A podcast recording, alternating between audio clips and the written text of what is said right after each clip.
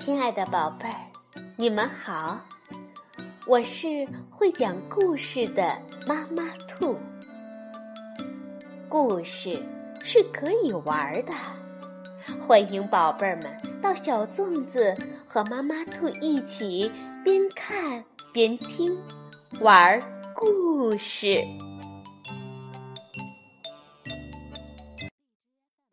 宝贝儿，晚上好，欢迎收听。妈妈兔的花样故事。今天我们来讲《西游记》第五回“大闹天宫”，是由明代的吴承恩著，墨彩书房改编，旅游教育出版社出版。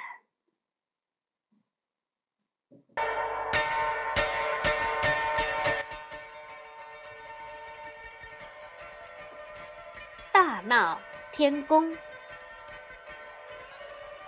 孙悟空回到花果山，正与众妖王饮酒，忽见一块黑云向这边压来。不一会儿，一队队的天兵天将就把花果山围了个水泄不通。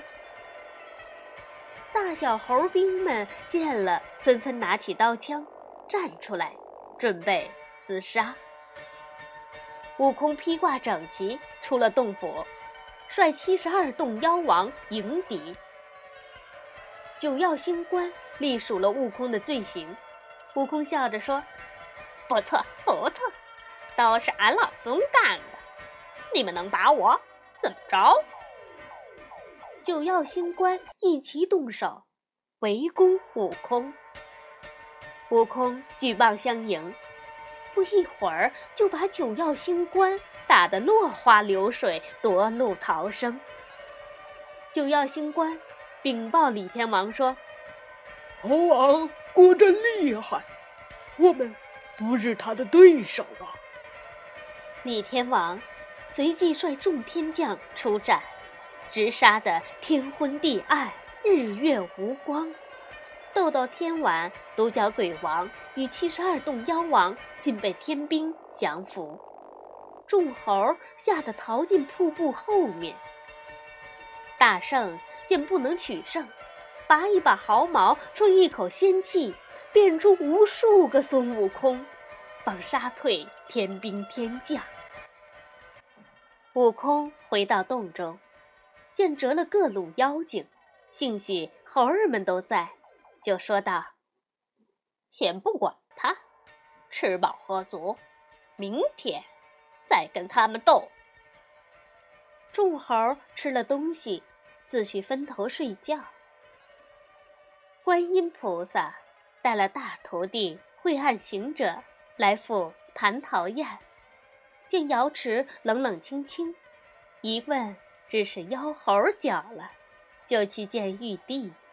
问明情况，派惠岸前去花果山打探军情。惠岸行者本是李靖的二太子，俗名木吒，来到军前拜见了李天王，说是菩萨命他来打探军情。李天王就说了妖猴如何厉害。正说着，忽听门军来报，说是猴王前来挑战。惠岸就请命出战。李天王嘱咐说：“孩儿小心。”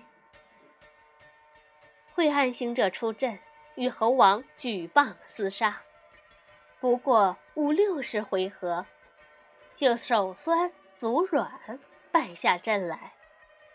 李天王见惠岸也不能取胜，就写一道表彰，让大力鬼王跟惠岸。去向玉帝告急。二人来到凌霄宝殿，呈上奏章。惠岸又对观音说：“猴王如何英勇？”玉帝皱眉道：“十万天兵，还捉不住一只妖猴，这可如何是好啊？”观音菩萨说。我推荐一个人，本领不在那妖猴之下。玉帝忙说：“菩萨，快请讲。”观音笑道：“此人住在灌江口。”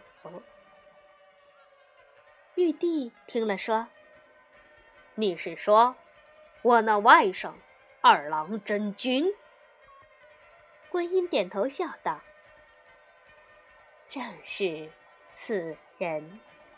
他还有结义的眉山六兄弟帮忙。”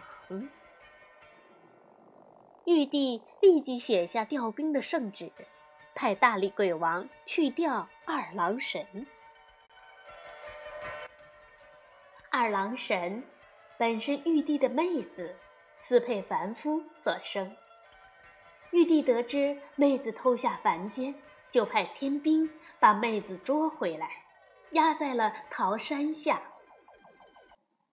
二郎神学成神通，斧劈桃山，救出母亲。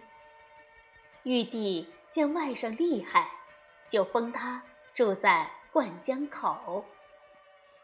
二郎神因与玉帝舅舅有这种仇恨，平时。也不朝见玉帝，只有当玉帝有难时，才发兵相助，叫做听调不听宣。他见到舅舅的圣旨，就带领眉山六兄弟和一千二百草头神，身后跟着哮天犬，来到了花果山。二郎神见过李天王。让李天王持照妖镜立在云端，又要四大天王守定四方，然后带众将迎战猴王。悟空用金箍棒指着二郎神问：“来将同名？”“我乃二郎真君，奉玉帝之命，前来捉拿你，还不快乖乖认输！”悟空听了，哈哈大笑道：“原来你就是玉帝妹子，私配凡人生的那小子！我要骂你，无冤无仇；我要打你，可惜了你的性命！你这小辈，快回去，让四大天王出来！”二郎神大怒，举起三尖两刃刀劈面砍来，悟空举棒架住。二人大战三百回合，不分胜负。二郎神摇身一变，变得身高万丈，那把三尖两刃刀也变得如同山峰一般，对着悟空头上砍来。悟空也摇身一变，变得顶天立地，举棒迎战二郎神。众猴吓得魂飞魄散。丢盔弃甲，四散逃命。眉山六兄弟放出草头神，张弓搭箭，大砍大杀。悟空被二郎神缠住，救援不得，只得眼睁睁地看着自己的孩儿们被杀的逃的逃，散的散，心里十分焦急。悟空无心恋战，忙收了法相，抽身就走。二郎神随后赶来，迎面又杀来眉山六兄弟。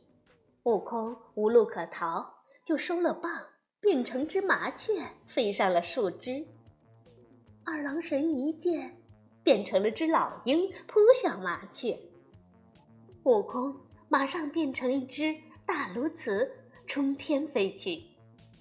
二郎神变成只海鹤追上去就啄。悟空马上又变成条小鱼儿，钻入了山涧。二郎神呢，变成只水鸟，等在岸边。悟空又变成一条水蛇，钻入草中。二郎神变成只灰鹤来啄水蛇。悟空变成只花宝，立在水中沙洲上。二郎神现了原形。一弹弓打过去，悟空就地一滚，滚下山坡，变成一座土地庙。他把嘴巴变成庙门，牙齿变成门扇，两眼变作窗户，只有尾巴没地方藏，变做了一个旗杆，立在庙后。只待二郎神赶来，一进庙门就一口咬死他。二郎神便寻不到悟空的踪影，只好又飞上半空，睁开天眼，望见半山腰上有一座小庙。二郎神定睛一看，不禁嘿嘿冷笑道：“旗杆只有立在庙前的，哪有立在庙后的？定是那妖猴变的！你想骗我进庙，想得美！”我先捣你的窗户，再砸你的门扇。悟空一看不好，急忙用金箍棒架开，使了个隐身法，逃得无影无踪。二郎神与六兄弟四处找不到悟空，去问李天王。李天王用照妖镜四下一照，说：“那猴王使个隐身法。”逃出天罗地网，奔灌江口去了。二郎神忙提上三尖两刃刀，往灌江口赶去。话说悟空来到灌江口，变成二郎神的模样，大摇大摆的进了二郎庙。鬼判们认不出来，一个个叩头迎接。悟空大摇大摆地抬起屁股，往二郎神的神位上一坐，抓起桌上的酒果就吃起来。吃得正香的时候，二郎神回来了。悟空露出了本相，嘿嘿笑道：“二郎真君，这庙如今姓孙了。”二郎神大怒，举刀劈来，悟空举棒相迎。二人吵吵嚷嚷，又打回了花果山。众天将纷纷赶来，把悟空围了个水泄不通。玉帝与诸神、菩萨在云头观战，见悟空越战越勇，二郎神不能取胜。观音菩萨说：“待我助小圣一臂之力。”说着，举起净瓶就要打下去。太上老君忙拦住，说：“菩萨，你那净瓶是个瓷器，万一碰到猴头的铁棒上，还不打碎了？这猴头偷吃了我的金丹，还是我打他吧。”说完，从左臂取下了金刚镯来，用力往空中一抛。悟空正聚精会神地与二郎神交战，怎知祸从天降，那只钢圈不偏不倚，正打中悟空的天灵盖儿。悟空眼前一黑，一头栽倒，刚要爬起来。又被二郎神的哮天犬赶上，一口咬住了腿肚子。众神一拥而上，按住悟空，将他捆了个结结实实。李天王与二郎神把悟空押回了天宫，玉帝下令，立刻把妖猴押上斩妖台，就地正法。玉帝亲自监斩。他坐在高高的监斩台上，得意地说：“哼，胆大包天的妖猴，这下看你还有什么本事！”悟空被绑在降妖柱上，却笑嘻嘻地说：“哼，玉帝老儿对付俺还要暗地里耍花招，我倒要看看你能把俺怎么样！”玉帝大怒道：“来人，给我速速处死！”谁知过了一会儿，刀斧手前来禀报：“呃呃，陛下，那妖猴的头就像钢铁一般硬，刀斧砍在上面，火星四射，却斩不了他一根毫毛，已经崩坏好几口刀了。玉帝气急败坏地说：“道府伤不了他，就将他乱箭射死。”一会儿，弓箭手又来禀报：“陛下，神箭像雨点一样射去，连柱子都射穿了，可那妖猴依然毫发无损，反而呼呼睡着了。”玉帝咬牙切齿地说：“射不死他，就用火烧，用雷劈。”一时间，火神喷出了天火。雷公放出了闪电，可是悟空依然挺立着，哈哈大笑道：“玉帝老儿，你还有什么花招？尽管给阿老孙使出来！”玉帝无可奈何地说：“刀劈斧剁，剑剐枪刺，火烧雷击，都不能伤他半。”根毫毛，这可如何是好啊？这时，太上老君上前一步说道：“呃，万岁！一定是因为这妖猴偷吃了九转金丹，故而练成了金刚不坏之身呐。贫道。”倒有个办法，请允允我把他带回去，丢进我的八卦炉中，炼他个七七四十九天，不怕他不化成灰烬。玉帝听了，点点头道：“唉，也只好这样了。”如来佛祖这时候，太上老君把悟空带回了兜率宫，命道童打开八卦炉，把他丢进烧得通红的炉火里，然后用宝剑敲敲炉子，问道：“猴头，里面的滋味怎么样啊？”不料悟空却在里面说：“嘿嘿，凉快，凉快。”舒服，舒服。太上老君冷笑道：“哼，别着急，待会儿让你更凉快，更舒服。”说着，就掐起指头，念动口诀，向八卦炉里放出了三味真火。要说这三味真火，可不同于普通的火。就连石头遇上了也会化为灰烬的。太上老君怕悟空死得不够快，还在旁边嘱咐道童：“给我使劲儿的扇火。”就这样，一直练了七七四十九天。太上老君敲敲八卦炉，问道：“好头儿，这会儿还舒服吗？”等了半天不见回应，太上老君哈哈大笑起来：“徒儿们，妖猴已经化为灰烬，赶快收火开炉。”于是道童打开了八卦炉。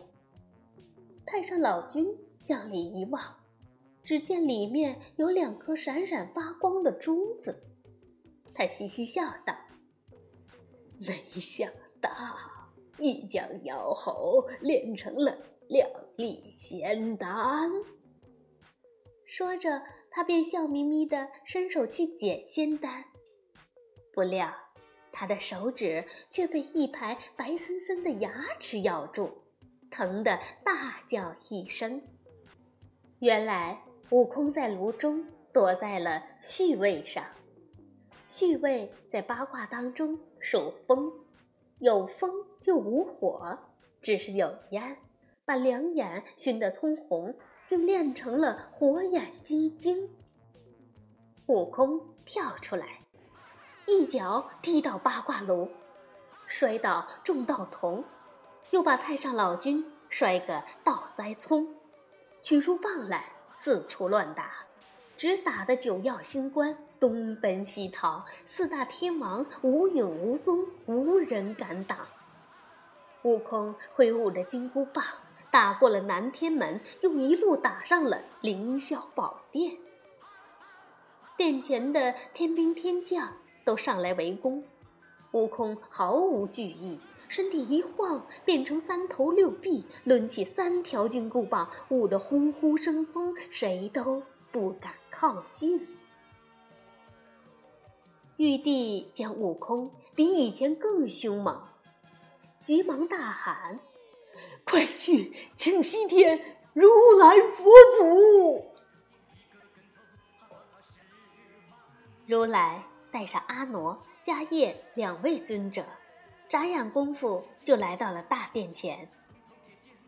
如来拦住悟空，问道：“你这大圣有什么法力？”悟空问：“你是何人？快快闪开！莫挡俺做玉帝老儿的宝座！”如来不紧不慢地说：“我是释迦牟尼尊者，南无阿弥陀佛。你有？”什么本领，竟敢大闹天宫，来夺玉皇大帝的宝座？悟空说了自己的出身本领，如来听了就说：“你不过是个猴精，就敢夺玉帝的龙位？”你知道，玉帝自幼苦修，只修炼了一千七百五十劫，一劫是十二万九千六百年。你算算，他修了多少年才修成？悟空左手叉腰。右手把金箍棒往台阶上一戳，大声说：“自古道，皇帝轮流坐，明年到我家，玉帝的宝座，谁有本事谁坐。”如来听了，笑笑说：“这么说，你的本事不小喽？”悟空双手抱在胸前。自信满满的说：“我一个筋斗能翻十万八千里，有七十二般变化，凭什么不能做王位？”如来听了，微微一笑，说：“你说你一个筋斗十万八千里，我却不信，你敢不敢？”和我打个赌，赌什么？悟空不屑地问。如来笑眯眯地摊开手掌，对悟空说：“只要你一个筋斗能翻出我的手筋，别说天庭，就是……”西方极乐世界，我也让给你。要翻不出去，你去修炼几劫，再来争夺。悟空听了，暗自好笑。看如来的手虽不小，也不过一尺见方。怎么会翻不出去呢？好，悟空一纵身，跃上如来的掌心，叫一声：“你看清楚了，俺老孙去也！”说着，一个筋斗飞了出去。悟空飞了半天，但见眼前云雾缭绕，前面有五根硕大的肉红色的柱子。悟空拔下一根毫毛，变成一支毛笔，在中间柱子上歪歪扭扭地写下“齐天大圣到此一游”八个大字。写完，忽然觉得有些尿急，于是把笔一扔，在那柱子底下撒了一泡尿，然后就一个筋斗翻了回来。悟空见了如来。得意地说：“胖和尚，你可要说话算数！俺已经飞到天边，又飞回来了，还在成天的柱子上留下了一句话。不信，可以随俺老孙前去查看。”如来笑道：“不用看，你这个爱撒尿的猴子，还没有。”翻出我的手掌心呢！悟空说：“我到了天尽头，有五根肉红柱子挡路。你要不信，可跟我去看看。”如来伸开手说：“你仔细看看。”悟空低头一看。如来的中指上写着“齐天大圣到此一游”八个大字，下面还有一泡猴尿。不可能，明明我把字写在撑天柱子上的，怎么会跑到他手上？待我再去看看。说着，悟空就架起筋斗云想飞走。如来把手一翻，将悟空推出了西天门，五指化作金木水火土五座山峰，叫做五行山，将悟空压在山下。悟空被压在五行山下，只露出一个头和一只手臂，半点动弹不得。